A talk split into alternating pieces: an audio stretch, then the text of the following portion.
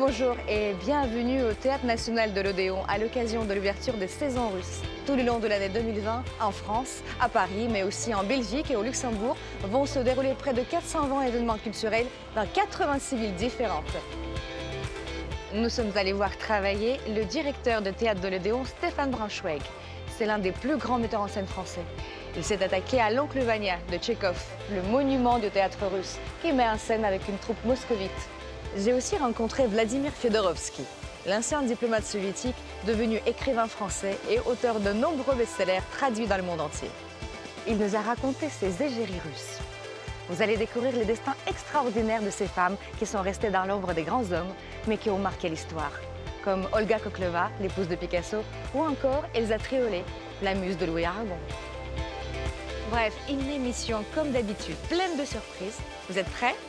Alors c'est parti De Lisbonne à Vladivostok.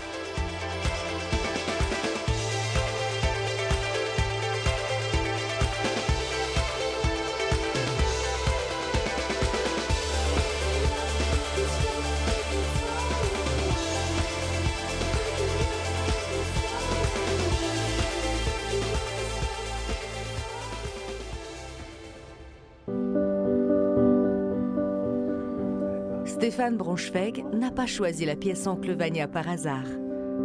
Il n'en est pas à sa première pièce de Tchekhov. Il a déjà mis en scène en France Las Frisée, Les Trois Sœurs, La Mouette, mais c'est la première fois qu'il s'attaque à ce grand classique du théâtre.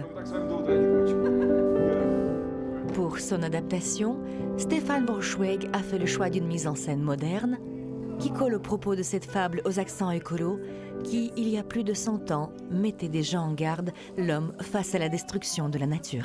C'est une pièce très intéressante pour, euh, pour nous aujourd'hui euh, parce qu'elle parle beaucoup de la question de la destructivité de l'homme. Et aujourd'hui, quand on entend ça, euh, on pense bien sûr aux incendies qu'il y a eu en Amazonie, en Sibérie et maintenant en Australie, des incendies absolument terribles. Et, et on sait que tous ces incendies, la cause est humaine. Ce ne sont pas des catastrophes naturelles. Ce sont les résultats de l'action de l'homme sur la planète. Et je trouve que c'est intéressant pour nous de- d'entendre ce discours aujourd'hui parce que tout d'un coup, il, a- il n'est plus un discours visionnaire, il est un discours, euh, c'est un discours réaliste. Je, suis un artiste, un interprète, euh, j'essaye de faire entendre euh, la parole de Tchekhov, euh, de mettre en scène les situations, les personnages, mais j'aime bien que une pièce classique, euh, une pièce euh, qui, a, déjà toute une histoire, puisse résonner avec le monde dans lequel on vit. La pièce est jouée avec des acteurs russes en version originale sous-titrée en français.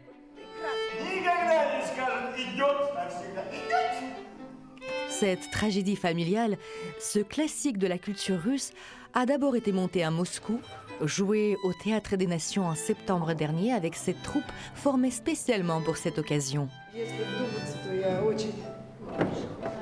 De par son statut de metteur en scène étranger, Stéphane Braunschweig a la volonté d'innover dans une pièce déjà si souvent adaptée. Moi, j'arrive avec une fraîcheur, en fait. Moi, je leur dis, vous savez, on va monter la pièce comme si on ne l'avait jamais montée, en fait. Je n'ai pas cette culture euh, russe, je n'ai pas...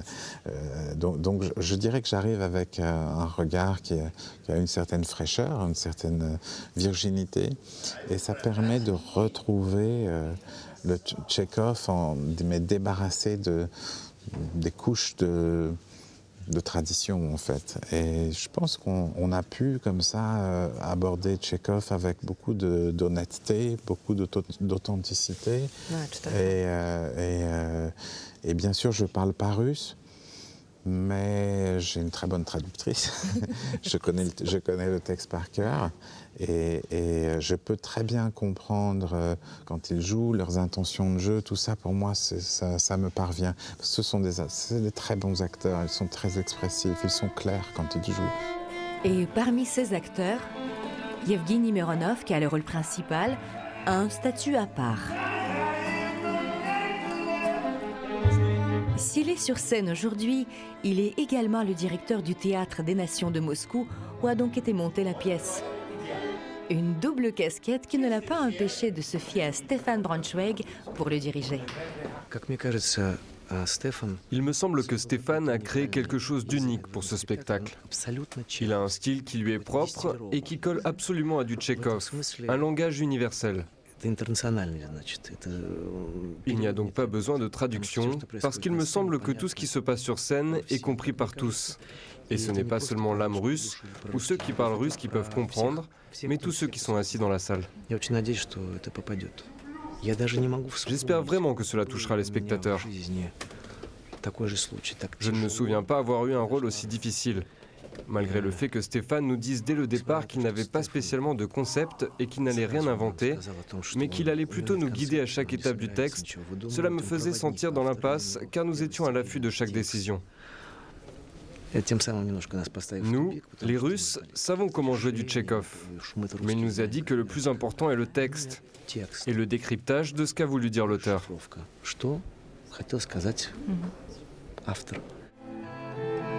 à l'image de Stéphane Braunschweig, qui tente d'innover dans sa mise en scène.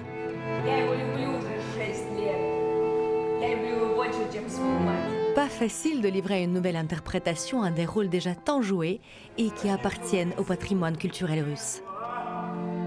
Comme me l'explique Elisaveta Boyarskaya, qui interprète le rôle de Elena.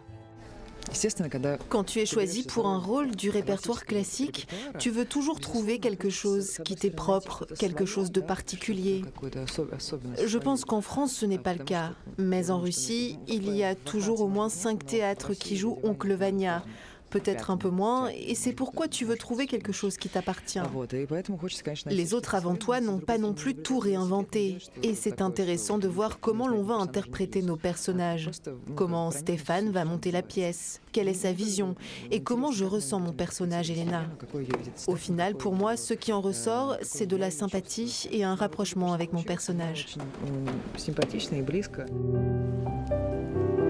C'est le soir de la première. Oncle Vania est le premier spectacle d'une série qui s'étendra durant toute l'année 2020. La pièce inaugure les saisons russes. En France, 400 événements auront lieu dans plus de 50 villes. Du théâtre donc, mais aussi des expositions ou encore les traditionnels ballets russes. Un événement pour la France et la Russie dont les deux ministres de la Culture ont fait le déplacement formidable euh, moyen de pouvoir à la fois pour nos compatriotes voir euh, la diversité euh, et la richesse de la culture russe et de la création artistique russe et de conforter l'amitié entre nos deux pays. Les liens entre les institutions culturelles, les musées, les théâtres, les organismes de spectacle et de concerts sont plutôt bons. Et certains événements les renforcent. Pour ce qui constitue le paysage politique, cela semble avoir besoin d'amélioration et nous y travaillons. J'ai tout de même des relations avec les ministères étrangers et avec les fonctionnaires en charge de la culture. Nous souhaitons des relations plus ouvertes et il me semble que les saisons russes peuvent nécessairement y contribuer.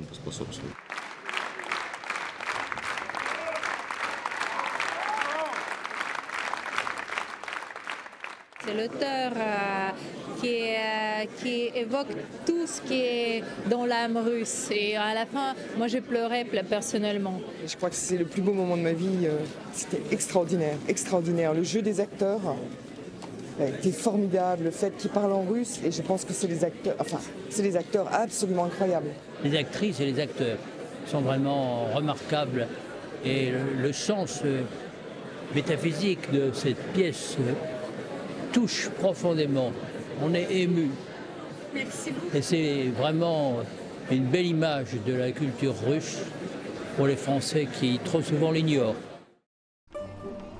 J'ai maintenant rendez-vous avec un écrivain. Vladimir Fedorovski est d'ordinaire connu pour ses ouvrages, plus de 40 traduits dans le monde entier. Mais c'est pour autre chose que je le rencontre aujourd'hui. Pour un spectacle musical.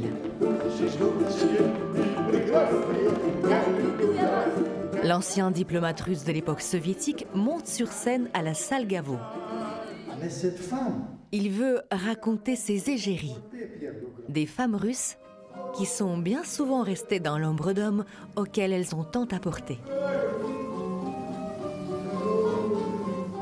les égéries, c'est un phénomène unique du XXe siècle. On n'a raté personne. Dali, russe, Gala, que j'ai bien connu. Elles ont raté personne. Elsa, Aragon. Il y avait évidemment Éluard avec, avec Gala. Il y avait Max Ernst avec Gala, toujours. Aussi, toujours avec Il Gala. y avait euh, une- cette dame que je préfère entre toutes, Lydia, inspiratrice, discrète, cachée. Une grande histoire avec Matisse, l'inspiratrice. De Matisse, j'aurais pu continuer à l'infini, léger, vous comprenez, Nadia. tout, Nadia. Et ces femmes, les égéries, ils jouent un rôle essentiel pour comprendre, pour nous faire comprendre plutôt, euh, cette Russie éternelle et vraiment souligner une grande affinité qui existe euh, réellement entre euh, l'Europe et la Russie. Et c'était symbolisé par les grandes histoires d'amour qu'on a racontées pendant ce jour. Pendant tout son spectacle, Vladimir Fedorovski ponctue son discours d'anecdotes sur ces femmes qu'il connaissait parfois personnellement et dont beaucoup ignorent à quel point elles ont marqué leur époque. Elle va de- inaugurer le siècle des impératrices, parce qu'il y avait cinq femmes qui ont régné en Russie, mais elle était une grande égérie. Comme s'il tentait de réparer une injustice de l'histoire. Qu'est-ce qu'elles ont tout en commun, ces femmes-là? C'est euh, la férocité du siècle. Il faut comprendre que le siècle, le XXe siècle en Russie, c'est une férocité extraordinaire. 27 millions tués par les nazis, 26 millions euh, pour les, victimes de la guerre civile, de toute cette période rouge. Les souffrances invraisemblables. Gala me disait combien de fois je rentre chez moi, je veux me suicider. Et le lendemain, je me réveille et je lutte. Et je lutte pour moi et pour porter mon homme, mon homme. La volonté, le désir vivre et survivre. Et le mot de Diaghilev, on est venu pas pour prendre, mais pour donner. Ces femmes-là, comment vous dire, ils soignent la tristesse de notre époque.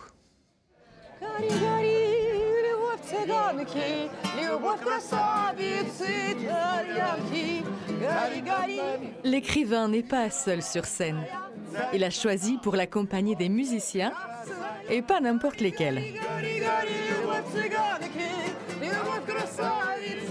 Dans votre spectacle, quelle est la place en fait de, de- de la musique? La, la place du spectacle, c'est 50-50. Dans la réalité, je raconte mes histoires pour mon public avec mon accent, évidemment.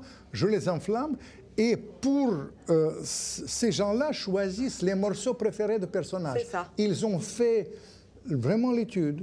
L'étude. Et ce qui est étonnant, parce que extérieurement, c'est la musique très populaire, accessible à tout. Dans la réalité, c'est les grandes virtuoses de cette musique. Et euh, c'est un couple, d'ailleurs, c'est un couple euh, franco-russe. De qui il s'agit? Franco-russe. Euh, ça, c'est Nicolas Kedrov. C'est un très mais grand. je le connais très bien, Nicolas, Très bien, bien très bien. Un grand, un grand spécialiste de la balalaïka. Mon ami, mon ami, Mikhail Rudi, il a dit c'est un Horowitz de la balalaïka.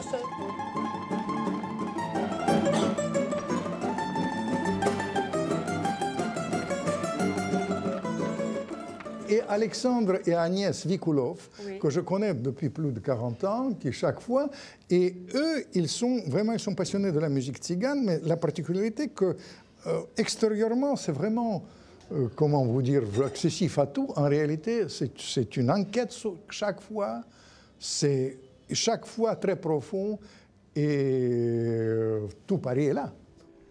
J'ai